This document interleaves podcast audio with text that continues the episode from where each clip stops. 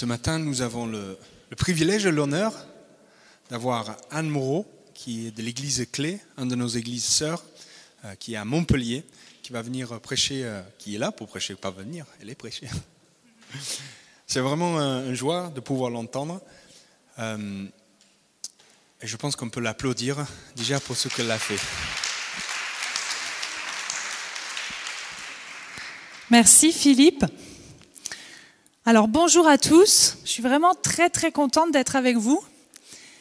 Et euh, je vois quelques têtes que je connais. Je ne sais pas si... Euh, moi je viens de Montpellier, donc je viens du Nord, si on peut dire ça comme ça. Mais avant je venais d'encore plus dans le Nord. Je venais de... Euh, je suis née dans les Vosges, j'ai habité en Alsace. Donc je suis très contente d'être dans le sud du sud du sud avec vous aujourd'hui. Peut-être il y a des vacanciers, des personnes qui sont là de passage.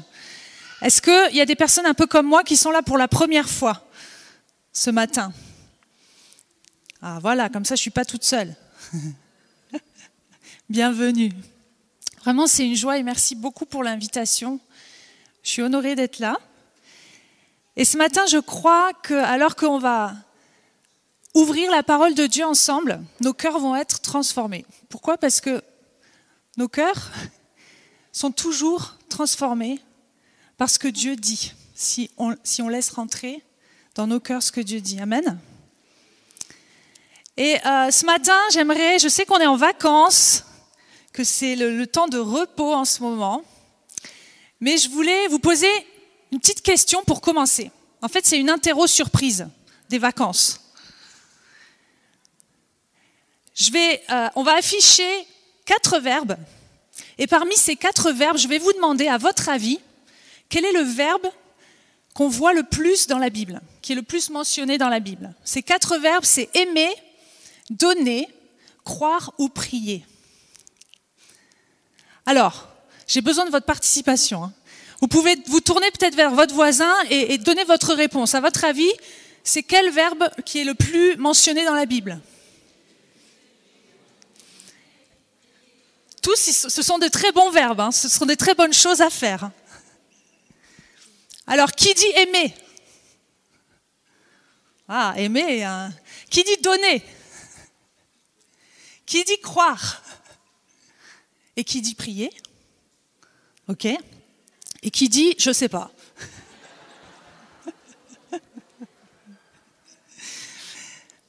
Eh bien, le verbe le plus utilisé, c'est le verbe donner. Et ce matin, j'aimerais vous parler pendant quelques minutes de ce que c'est donner et ce que ça veut dire. En fait, croire, pour ceux qui aiment les chiffres, il est mentionné 272 fois, prier 371 fois, aimer 714 fois et donner 2162 fois. Et donner, je crois que c'est quelque chose de tellement important. Pourquoi? Parce que c'est l'essence du christianisme. Dieu a tellement aimé ce monde, il t'a tellement aimé qu'il a fait quoi Qu'il a donné. Et c'est ce que Dieu est. Dieu est un Dieu généreux, Dieu est un Dieu qui donne. Et ce matin, le message que vraiment le Seigneur a mis sur mon cœur, c'est de nous rappeler que nous sommes sur cette terre pour donner quelque chose à ce monde, pour donner de sa part. Et ce matin, j'aimerais qu'on lise ensemble l'histoire de quelqu'un qui a donné alors qu'elle n'avait presque plus rien à donner. C'est l'histoire de la veuve de Sarepta. Et j'ai intitulé ce message Comment donner quand on n'a plus rien On va lire ensemble dans 1 roi 17, à partir du verset 8 donc si vous avez vos Bibles, vous pouvez ouvrir avec moi euh, vos Bibles, sinon je crois que les, les versets vont s'afficher. Et on va lire cette histoire. La parole de l'Éternel fut adressée en ces mots à Élie. Lève-toi, va à Sarepta qui appartient à Sidon et demeure là. Voici, j'ai ordonné à une femme veuve de te nourrir. Et j'arrête là la lecture juste une minute parce que déjà, il y a quelque chose de très étonnant dans cette histoire. Élie, le grand prophète Élie, Dieu lui dit, va à Sarepta, parce qu'il était, le contexte était qu'il était près d'un torrent, le torrent de Kérit, et il y avait la sécheresse, et à la fin, l'eau a séché, il n'y avait plus d'eau dans le torrent. Et Dieu lui dit, va à Sarepta, il y a une veuve qui va prendre soin de toi. Et peut-être quand on lit ça rapidement, on ne fait pas gaffe. Mais en fait, à l'époque, les veuves, c'était vraiment des personnes, euh, ben, euh, comment dire, c'est l'équivalent aujourd'hui peut-être d'un SDF, de quelqu'un qui n'a plus rien et qui vit que euh, en dépendant des aumônes des gens autour d'elle.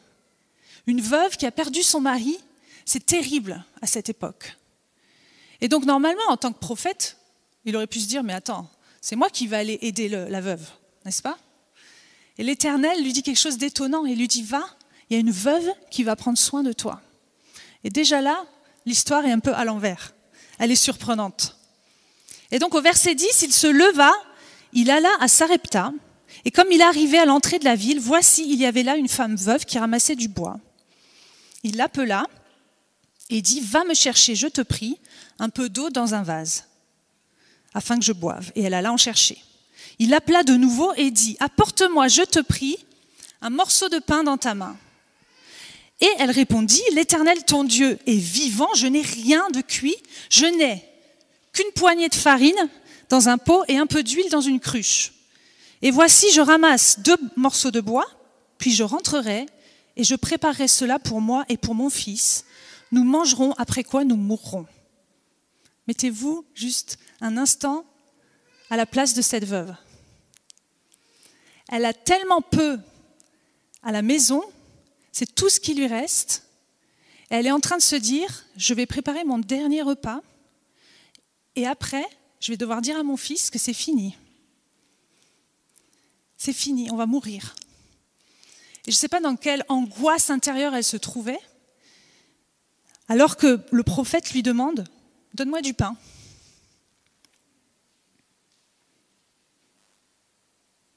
Et Élie lui répond au verset 13, Ne crains point, rentre, fais comme tu as dit, seulement prépare-moi d'abord. Et notez bien ce petit mot d'abord.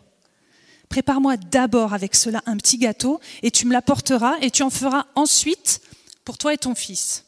Car ainsi parle l'Éternel, le Dieu d'Israël, la farine qui est dans le pot ne manquera point et l'huile qui est dans la cruche ne diminuera point jusqu'au jour où l'Éternel fera tomber de la pluie sur la face du sol. Verset 15, elle alla et elle fit selon la parole d'Élie. Elle obéit. Et pendant longtemps, elle eut de quoi manger, elle et sa famille, aussi bien qu'Élie. La farine qui était dans le pot ne manqua point, et l'huile qui était dans la cruche ne diminua point, selon la parole que l'Éternel avait prononcée par Élie.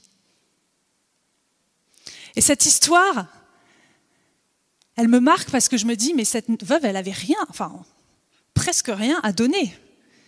Et pourtant, Dieu, au travers de la bouche d'Élie, lui demande de donner quelque chose. Et je ne connais pas votre situation ce matin. Je ne sais pas dans quelle saison de vie vous êtes. Si peut-être vous estimez, quand Dieu vous dit, donne-moi ma fille, donne-moi mon fils, est-ce que vous répondez comme cette veuve, mais j'ai presque plus rien? Et d'ailleurs, euh, c'est désespéré pour moi, ma situation. Mais Dieu lui dit quand même, au travers de Élie, donne-moi du pain. Et vous savez, je crois que souvent, on est un peu comme cette veuve. Notre premier réflexe, quand Dieu nous demande quelque chose, c'est plutôt de regarder à ce qui nous manque, n'est-ce pas? À ce qu'on n'a pas. On dit, Seigneur, mais moi j'ai rien. Mais moi je suis que petite jeune.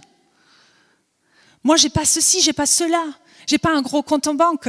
J'ai pas euh, l'onction. Je ne suis pas pasteur. Qu'est-ce que je peux faire? Qu'est-ce que je peux donner? Et la première des choses que, la première leçon que je tire de cette histoire de la veuve de Sarepta, c'est que il faut qu'on réalise qu'on a, même si c'est très très peu, pour pouvoir le donner. Tu vas pas pouvoir donner ce que tu réalises pas que tu as.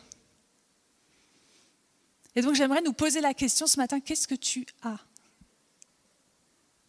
dans ta main, dans ta vie? Qu'est-ce que tu as? Vous savez, souvent on vient à Dieu avec notre liste d'incapacités, notre liste de, faiblesse. Et on dit, Seigneur, donne-moi donne quelque chose comme ça, je, je pourrais te servir, ou je pourrais faire plus pour toi. Mais Dieu ce matin veut te dire, donne-moi déjà ce que tu as. Donne-moi déjà ce que tu as. Et ça peut nous sembler si peu, c'est vrai, ce qu'on a. Et vous savez, c'est un principe qu'on retrouve dans toute la Bible, le principe de la semence. Une semence, ça paraît très peu. C'est tout petit, mais ça a un potentiel extraordinaire. Amen. La semence que Dieu nous donne, elle a un potentiel de grandir, de devenir un arbre, des fruits, des choses bonnes à manger pour, le monde autour de nous. Mais si nous, nous négligeons cette semence, si nous, nous disons, mais non, moi, j'ai, moi, j'ai rien, donc je reste à la maison. Ou moi, j'ai rien, donc je ne vais pas ouvrir la bouche pour bénir mon prochain, mon voisin. Ou moi, j'ai, j'ai qu'une petite chambre d'étudiant, je ne peux pas accueillir quelqu'un chez moi.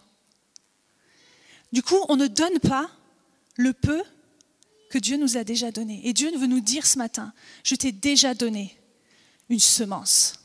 Dieu donne à chacun d'entre nous, à chacun d'entre vous, une semence. 2 Corinthiens 9, verset 10, le verset va s'afficher, nous confirme cela, que Dieu nous donne tous une semence. Celui qui fournit la semence au semeur vous donnera aussi, avec largesse, toute la semence nécessaire et fera croître les fruits de votre générosité. J'aime ce verset parce qu'il est intéressant. Dieu ne nous donne pas du pain tout, beau, tout chaud, tout cuit, magnifique. Moi, j'aime beaucoup le pain. Mais là, qu'est-ce qu'il est dit? Il nous fournit quoi? De la semence au semeur. Et je me suis posé cette question, mais pourquoi Dieu il donne, il donne pas du pain? Il pourrait, hein, il est Dieu. Pourquoi il nous donne une semence? Une semence, on ne peut pas trop la manger tout de suite, ou alors franchement, ce n'est pas très très bon. Il faut la planter. Elle va devenir ensuite du blé, qui va devenir de la farine, qui va devenir du pain. Et la semence, pourquoi aussi Élie n'a pas tout simplement fait un miracle et a dit à cette veuve, écoute, tu n'as plus rien, ben, pas de problème. Seigneur, crée du pain. Non, il a demandé à cette veuve, Donne-moi ce qu'il te reste d'abord. Et je crois que la leçon que Dieu veut nous donner ce matin, c'est que il veut qu'on comprenne la puissance de la semence qu'il a déposée en nous. Dans le tout petit qui nous reste, il veut que notre foi se mette en action et qu'on lui donne. Et donc le principe de la semence, il y a plusieurs choses. La première chose, c'est qu'une semence, il ne se passe rien du tout. Il ne se passera rien du tout tant que vous la gardez dans votre main. Et il se passe tout quand on la plante, quand elle disparaît, quand on l'abandonne. Et ça, c'est le premier principe avec la semence. C'est que Dieu nous donne, oui, mais il nous, il nous demande de l'enterrer ensuite. C'est-à-dire qu'il nous demande de redonner. Et la semence, ça nous parle, finalement, de notre nécessité de, mourir, de disparaître, d'abandonner, d'accepter de redonner ce qui nous a été donné. Et dans ce verset de 2 Corinthiens 9, quand il nous dit qu'il fournit la semence au semeur, ça nous parle qu'on a une responsabilité. On est des semeurs. On est des semeurs et des semeuses. Nous avons cette responsabilité de donner quelque chose autour de nous.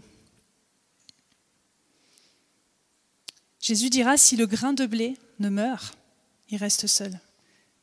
Mais s'il meurt, il porte beaucoup de fruits. Dans Jean 12. Et il y a ce principe, vous savez, de perdre sa vie pour la gagner vraiment. Peut-être c'est un message un petit peu difficile à entendre, mais en fait, tant qu'on ne meurt pas à nous-mêmes, on ne vit pas vraiment en tant qu'enfant de Dieu. Tant qu'on ne donne pas, on n'expérimente pas la joie, la vie abondante que Dieu a prévue pour nous. Et donc, première chose, c'est qu'il faut planter cette semence. Deuxième chose, avec la semence, c'est que ben, ça nous demande d'être patient, la semence, et de ne pas abandonner. Pourquoi? Parce que quand on plante la semence, elle va pas tout de suite, tout de suite euh, donner un arbre magnifique, n'est-ce pas? Peut-être il y a des jardiniers parmi nous. Est-ce qu'il y a des, personnes qui ont un jardin, qui ont déjà expérimenté Eh ouais. On plante des tomates. On a des tomates, mais au bout de combien de temps? Au bout de quelques temps quand même. Et c'est la même chose dans, le spirituel. Quand on donne, on ne voit pas tout de suite le résultat. Et j'aimerais encourager quelqu'un je ne sais pas ce que tu vis ou ce que tu as vécu cette année ou ce que tu vis depuis plusieurs années. Peut-être tu as l'impression d'avoir semé, d'avoir semé, d'avoir semé et de ne pas encore voir. Et le Seigneur veut te rappeler ce matin de ne pas abandonner, de continuer à semer. C'est lui qui est en charge du fruit. C'est lui qui fait croître. Et j'aime ce verset dans Galates 6, verset 9 qui va s'afficher aussi. Ne nous lassons pas de faire le bien, car nous moissonnerons au temps convenable si nous ne nous relâchons pas. Ne te relâche pas dans ta façon de donner, ne te, te relâche pas. Même si en face, tu as l'impression qu'il n'y a pas de répondant. Continue à donner. Ensuite, la semence, ce qui est intéressant, c'est que la semence, la taille de la semence, elle est toujours plus petite que la taille de la récolte. Et ça, c'est une très bonne nouvelle. La taille de la semence, toujours plus petite que la taille de la récolte. Autrement dit, je récolte toujours plus que ce que j'ai semé. Amen. C'est une bonne nouvelle, n'est-ce pas? La Bible dit justement dans la parabole du semeur que le grain qui tombe dans la bonne terre, il va porter 30, 60 ou 100 pour un. Magnifique. On pourrait se dire, ah ben, si, je, si je sème une chose, je vais recevoir une chose en échange. Non, Dieu est un Dieu de multiplication. Donc c'est une bonne nouvelle pour nous ce matin, que ce que nous allons récolter va être miraculeux, comme la veuve de Sarepta. Elle a accepté de donner d'abord, elle avait je ne sais pas combien de farine et d'huile, mais elle a accepté de donner d'abord au prophète de lui faire un pain. Et elle a vécu le miraculeux.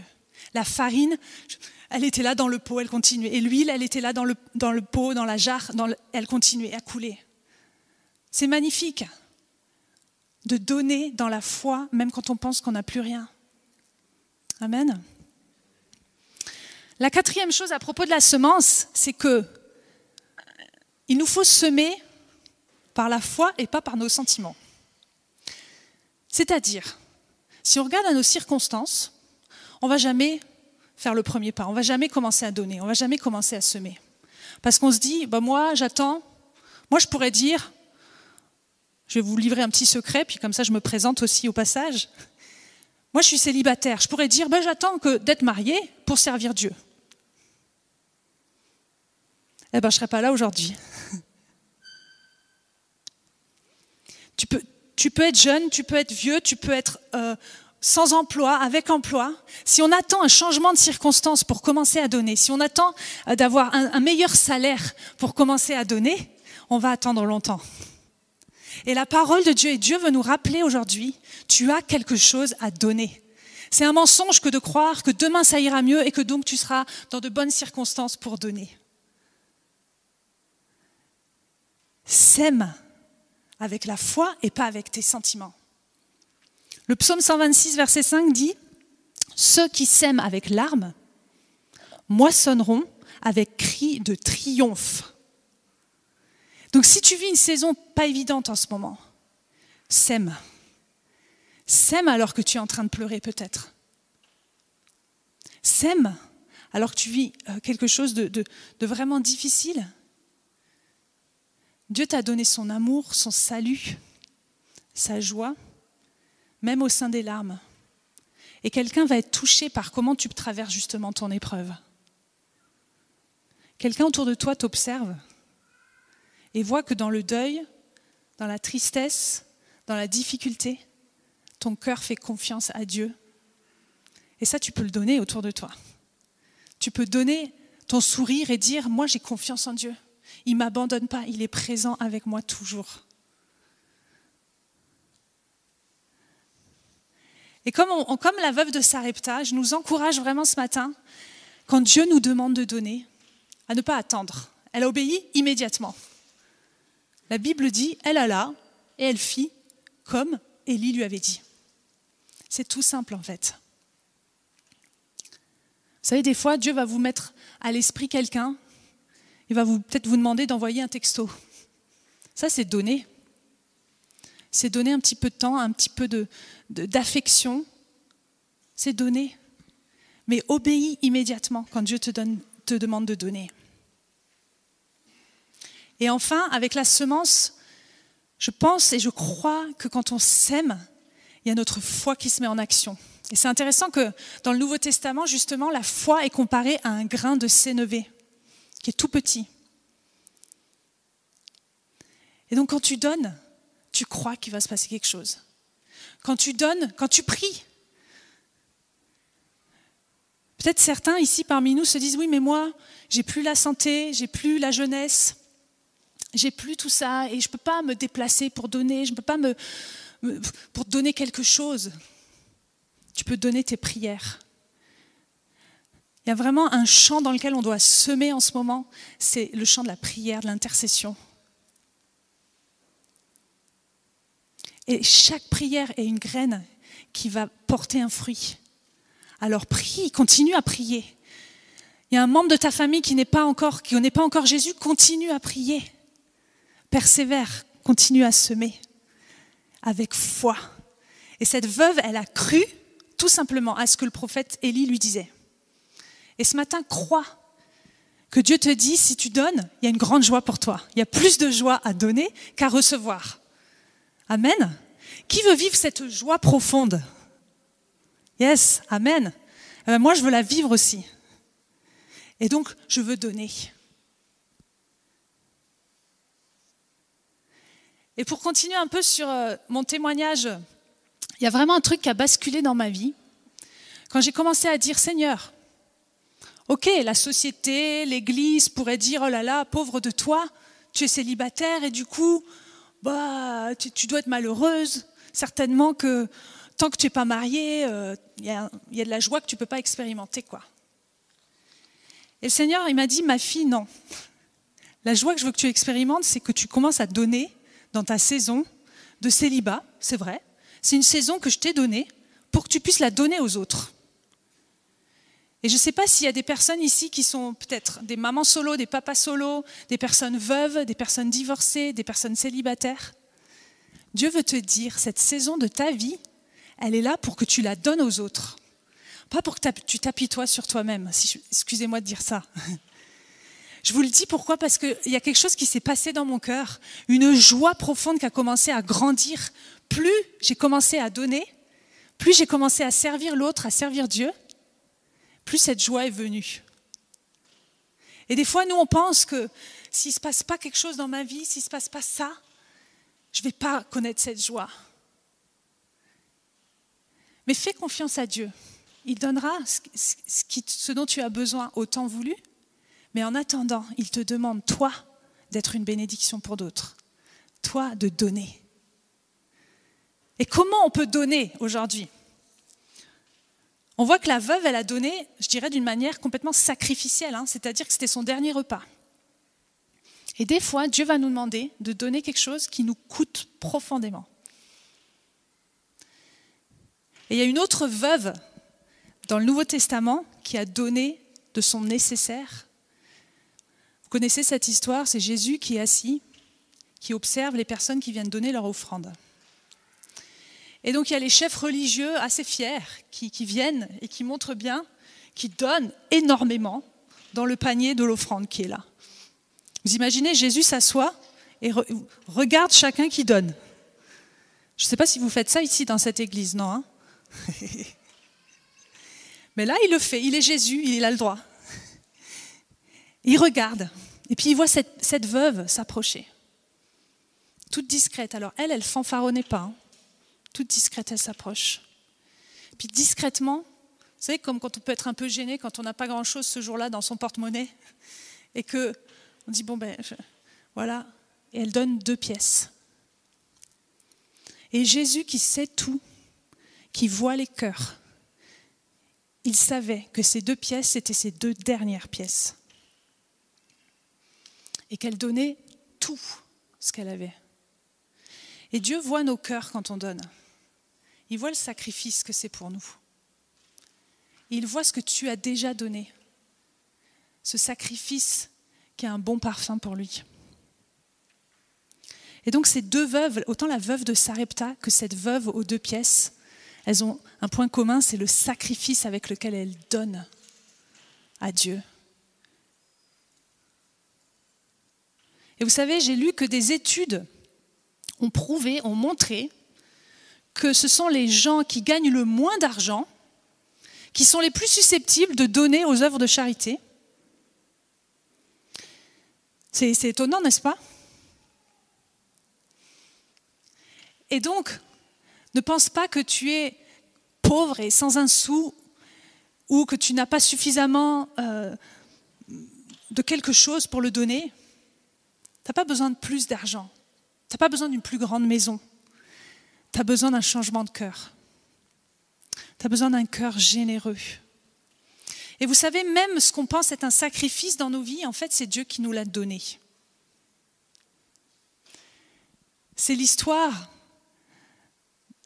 que C.S. Lewis utilise dans euh, Les fondements du christianisme. Il dit, c'est comme, comme un enfant qui vient voir son papa. Alors je m'adresse aux deux petits qui sont là avec leur papa. C'est comme si tu vas voir papa, tu dis papa, c'est bientôt ton anniversaire. Je ne sais pas si c'est bientôt son anniversaire. C'est pas grave. Et puis papa, tu peux me donner de l'argent s'il te plaît? Je voudrais t'acheter un cadeau. Et papa, il va, il va je pense qu'il va, il va te donner de l'argent. Et puis toi, tu vas aller acheter un cadeau. Et puis le jour de son anniversaire, tu viens et tu lui donnes ce cadeau. Et papa, il est trop content. Mais en fait, ce que tu donnes à Dieu, ou même ce que tu donnes aux gens autour de toi, c'est ce que Dieu t'a déjà donné. C'est ce que Dieu t'a déjà donné. Il y a ce verset qui dit dans un chronique, Tout vient de toi, Seigneur, et nous recevons de ta main ce que nous t'offrons. Donc ce que nous pouvons donner, de toute façon, nous est donné par Dieu, en premier lieu. Je pense qu'on a besoin de changer de mentalité et de réaliser que non, ce n'est pas à nous, que non, on ne va pas l'emporter, que tout est grâce. Que si je suis vivante aujourd'hui, si je respire, si je vais prendre ma voiture, que Dieu m'a donné cette voiture, si j'habite à Montpellier dans un appartement que Dieu m'a donné, si je, si je me suis réveillée ce matin, tout vient de Dieu. Tout nous vient de Dieu, frères et sœurs. Tout dans nos vies nous vient de lui. Et quand il nous demande de donner une partie, bah, de toute façon, ce n'est pas à nous. Donc on est détaché, on peut donner. Et je crois que Dieu veut changer nos cœurs ce matin veut faire de nous des, des, personnes qui ressemblent à Jésus, qui s'est donné totalement. Et nous, comme Jésus, face à ce monde, nous devons être des gens qui donnent, qui donnent l'encouragement. Vous savez, je parle pas, vous avez compris hein, que je ne parle pas que d'argent hein, ce matin, qui donnent des paroles d'encouragement, qui donnent du temps, qui donnent peut-être euh, un trajet en voiture pour accompagner quelqu'un qui donnent de leur hospitalité et qui donnent de leur argent aussi. Mais c'est tellement plus que l'argent, un cœur qui donne. Et ensuite, en préparant ce message, je me suis dit, attention à ne pas prêcher l'activisme et le il faut donner donner donner donner donner et puis et puis c'est tout et puis voilà et puis tout ce tout ce que ta main trouve à faire faut le faire bon c'est biblique mais Attention à donner avec amour. Pourquoi? Parce que la Bible dit, on va afficher ce verset dans 1 Corinthiens 13, verset 3, si je donne tout ce que je possède aux pauvres mais que je n'ai pas l'amour, alors ça sert à rien. Si je donne tout ce que je possède aux pauvres, sans l'amour, ça ne sert à rien. Donc Dieu nous demande ce matin d'aimer la personne à qui on donne. Et la condition pour donner, ça va être ton cœur. Parce qu'on dit souvent cette phrase, vous savez, oh mais c'est le geste qui compte. Moi j'aimerais dire ce matin, c'est le cœur qui compte. Peu importe ce que tu fais, ce que tu donnes, c'est ton cœur qui compte. Vous savez, les êtres humains, comment dire, perçoivent très vite l'authenticité, si vraiment vous les aimez, ou si vous faites ça pour, pour vous déculpabiliser. Alors donne avec ton amour et ton cœur. Et ne donne pas avec, vous savez, le calcul. Le calcul même évangélique et biblique de dire, bah, si je donne, Dieu va me bénir. Si je donne, alors je vais recevoir. Et je fais cette petite parenthèse et je veux dénoncer le fameux évangile de prospérité qui nous dit, donne, tu vas voir, comme ça tu vas être riche. Pourquoi je, dénonce ça? Parce qu'il y a un problème, ça vient chercher dans notre cœur finalement l'endroit de notre cœur où il y a encore du péché et on est cupide et on veut avoir plus, on veut amasser. Et on donne, et on, du coup, on va donner par intérêt. Or, Dieu nous demande de donner sans intérêt. Et si votre cœur est réellement plein d'amour, un fardeau pour les, ce peuple autour de nous, cette région dans laquelle nous vivons, nous allons donner. Si notre cœur est reconnaissant aussi pour tout ce que Dieu nous a donné, alors notre main elle va être généreuse. Donc que nos cœurs soient changés ce matin, alors qu'on étudie la parole de Dieu, que la parole de Dieu vienne vraiment. Des fois, ça vient euh, toquer là où ça fait un petit peu mal, mais laissons-nous transformer. Changeons de focus. En ce moment, vous savez, il y a un grand enjeu d'être le peuple de Dieu différent du peuple français ou du peuple du pays dans lequel vous habitez, et de, faire attention à ce qu'on dit, et de faire attention à, ce qu'on donne comme parole. Dieu est en train de nous dire, et si tu arrêtais de râler, et, au, lieu de ça, si tu commençais à encourager quelqu'un? C'est vrai que c'est des temps pas, difficiles, euh, pas faciles dans lesquels on vit, mais nous devons être différents. Nous devons être différents. Nous devons donner en ce moment, donner de nos paroles de bénédiction, donner. Pourquoi? Parce que la conséquence, c'est qu'il y, a la joie pour nous et la joie autour de nous. Il y a plus de bonheur à donner qu'à recevoir. Vous connaissez ce verset, hein? Dans Acte 20, 35. Et donc ça peut sembler complètement contraire à ce qu'on pourrait euh, penser naturellement, hein, parce que naturellement on se dit, ben, moi mon bonheur, Seigneur, c'est quand j'aurai un mari, moi, mon bonheur, Seigneur, c'est quand j'aurai un, job, une maison. Je serai un peu plus heureux quand même quand, j'aurai ceci, j'aurai cela. Et donc, on, se dit, ben, le bonheur égale ce qui vient vers nous, ce qui vient en nous. Mais le problème avec ça, c'est plus on vit pour nous-mêmes, plus on est malheureux. Et même en tant qu'enfant de Dieu, on peut vivre une vie peut-être un peu triste ou nette, alors que Dieu a prévu pour nous cette vie abondante.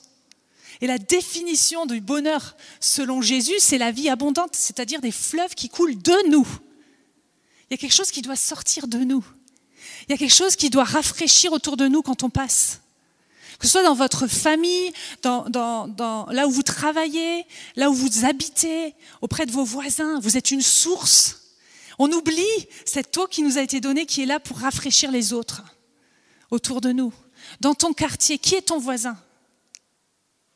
Qui est ton collègue? Quelle est l'eau que tu vas pouvoir lui apporter? Peut-être ça peut commencer par un sourire, par un bonjour, par euh, oh, il faudrait qu'on fasse connaissance si vous voulez passer prendre l'apéro à la maison. Tout ça c'est très pratique, mais ça c'est un cœur qui donne. C'est un cœur qui est tourné vers l'autre. Et les conséquences d'avoir un cœur qui donne, je l'ai dit, c'est la joie. Deuxièmement, c'est la transformation, parce que tu ressembles plus à Jésus. Et vous savez, on, est, tous un petit peu égoïstes. Et je l'ai remarqué avec mes neveux-nièces, quand ils ont tous eu, vous savez, l'âge de commencer à parler. L'une des premières choses qu'ils apprennent à dire, les enfants, vous savez, c'est quoi? Ils disent non. Ah, ça, ils apprennent très vite à dire non. Non. Et ils disent aussi beaucoup, c'est à moi, à moi. Prends pas mon jouet, c'est à moi. C'est fou, hein? Et le cœur de, l'être humain, il n'aime pas qu'on lui prenne ce qui est à lui. Et donc, c'est Dieu qui change notre nature et qui fait de nous des êtres généreux. Ce n'est pas nous qui pouvons le décider. On a besoin d'une chirurgie de cœur, on a besoin que Dieu change nos cœurs. Et donc, j'aimerais qu'on retienne ce matin de ne pas donner, ne donne pas pour être béni, mais donne pour être transformé. Retiens bien cette phrase. Ne donne pas pour être béni, donne pour que ton cœur soit transformé. Sois transformé. Un peu plus chaque jour à l'image de Jésus. Et donc tu vas vivre cette transformation. C'est l'une des conséquences à cette obéissance. Amen. Et la dernière euh, belle conséquence que l'on vit quand on donne, c'est qu'on vit le miraculeux, comme la veuve de Sarepta. On vit la multiplication. Et il y a tellement d'histoires dans la Bible où on voit ça. Avec deux pains, cinq poissons, on a, on a nourri des milliers de personnes. À Moïse, Dieu lui a demandé Qu'est-ce que tu as dans la main? Il avait juste un bâton. Et avec ce bâton, nous dit la parole, des miracles incroyables s'opérèrent. Qu'as-tu dans la main ce matin? Donne-le à Dieu. Comme cette veuve, qu'est-ce qui te reste à la maison? Un petit peu de farine, un petit peu d'huile? Donne-le. Commence à donner. Prends cette décision ce matin. Je sais qu'on est, peut-être en temps de vacances, de repos, mais peut-être qu'on est en train de réfléchir à, OK, qu'est-ce qu'on va faire l'année prochaine? Seigneur, voilà, peut-être je suis fatiguée, j'ai envie d'arrêter certaines choses. J'aimerais vous encourager à entendre la voix de Dieu ce matin, qui vous dit, mon fils, ma fille, il n'y a pas de hasard, je t'ai placé là où je t'ai placé pour ce monde qui a besoin de moi, de mon amour. Et commence à semer. Sème tes prières. Sème ton sourire. Sème euh, peut-être juste de proposer de décharger les courses de ta voisine. Sème. Donne. Vous savez, ça va, ça va avoir une différence dans nos vies si on se lève chaque matin et on dit Seigneur, qu'est-ce que tu veux que je sème aujourd'hui? Qu'est-ce que tu veux que je donne? Et je vous assure que quand vous faites cette prière, le Saint-Esprit répond. Le Saint-Esprit va vous inspirer. Le Saint-Esprit va vous montrer à qui donner. Parce que je ne vous demande pas de, dire bah, bah, alors maintenant il faut que je devienne Mère Teresa et que je donne à tout le monde euh, sans réfléchir. Non, donnez de manière inspirée. Laissez Dieu vous parler et donner ce qu'il vous, vous met à cœur de donner. Et je crois qu'en ce moment, il faut qu'on donne effectivement avec nos paroles. J'ai lu qu'une personne moyenne parle environ 30 000 mots en une journée. C'est beaucoup, non? Alors peut-être ici, il y en a qui parlent un peu moins ou un peu plus, mais en moyenne, 30 000 mots. C'est beaucoup, hein? Et les statistiques montrent que 80% de ce qu'on dit est plutôt négatif et 20% est plutôt positif. Quand j'ai lu ça, je dis Seigneur, c'est vrai ça? Est-ce que c'est vrai pour moi? Et je me suis dit Seigneur, aide-moi. Je veux que mon cœur change. Je veux que dans tout ce que je dis, dans les discussions, sur les réseaux sociaux, je veux semer ton amour, je veux semer ta lumière. Parce que le temps en ce moment, mes amis, il est, de briller, de plus cacher. En fait, je, pense vraiment qu'il n'est pas, que le temps n'est pas de polémiquer, de râler, de chercher ou si ça ou ça et ça, c'est la marque de la bête peut-être. Le temps, il est venu d'annoncer le message de l'Évangile, la bonne nouvelle. Le temps est venu d'aimer, de guérir les malades, de chasser les démons, de faire ce que Dieu nous a dit qu'on était là pour faire. Amen. Et des fois, on a besoin que Dieu vienne nous réveiller de notre torpeur, vous dire, oh là là, pauvre de moi. Non, le Seigneur t'a tout donné. Quand bien même, vous savez, je trouve ça beau de, voir que même des personnes qui sont les plus pauvres ou les plus malades sont celles qui brillent des fois le plus. Parce qu'elles réalisent que la vie ne tient qu'à un fil, c'est vrai. et que chaque minute que nous avons sur cette terre, c'est pour donner quelque chose à ce monde, pour briller. La grâce, l'amour de Dieu, le pardon de Dieu, ce monde a besoin de ça. Amen. Et ce matin, j'aimerais juste que pendant quelques minutes, on puisse répondre dans nos cœurs à ce message que Dieu nous donne. Qu'on puisse peut-être fermer les yeux et laisser le Saint-Esprit nous dire qu'est-ce qu'il veut que nous donnions? Ça peut être dans ton couple, ça peut être dans ta famille, ça peut être dans ton travail, dans ton voisinage.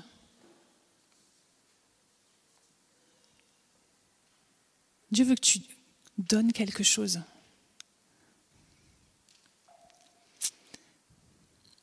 Et peut-être aussi, il y a quelqu'un qui est ici, et la première chose qu'il doit donner à Dieu, c'est sa vie.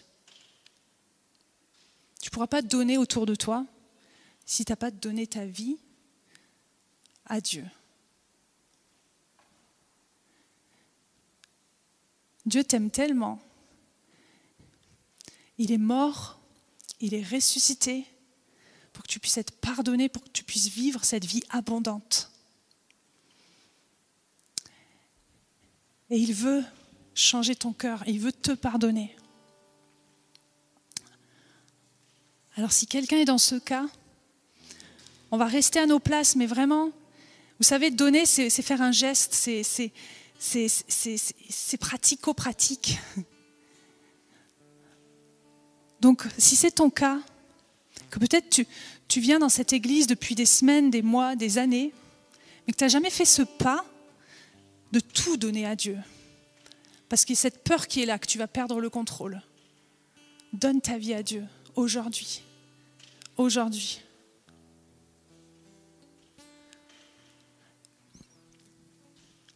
Puis peut-être il y a une ou plusieurs personnes parmi nous ce matin qui dit oui mais moi j'ai tellement donné.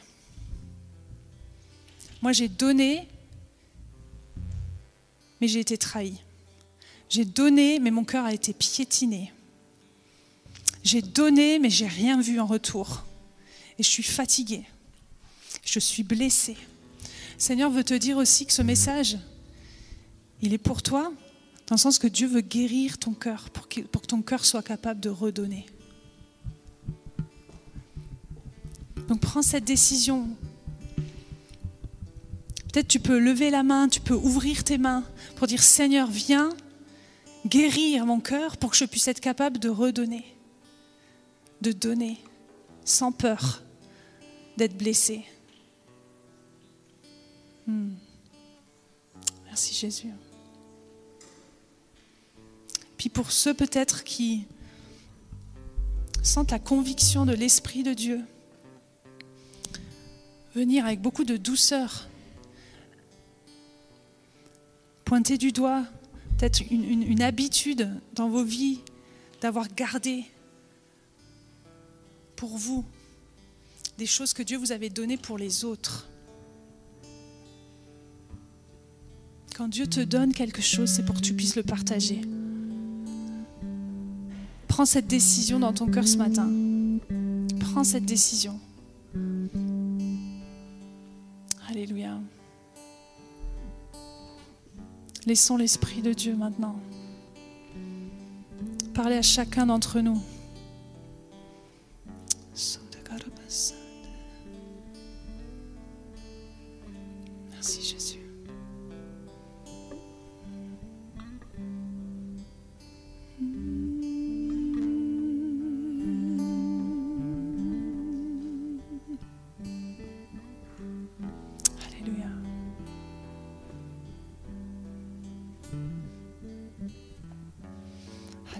Je te prie, Seigneur, maintenant pour mes amis, pour mes frères, pour mes sœurs.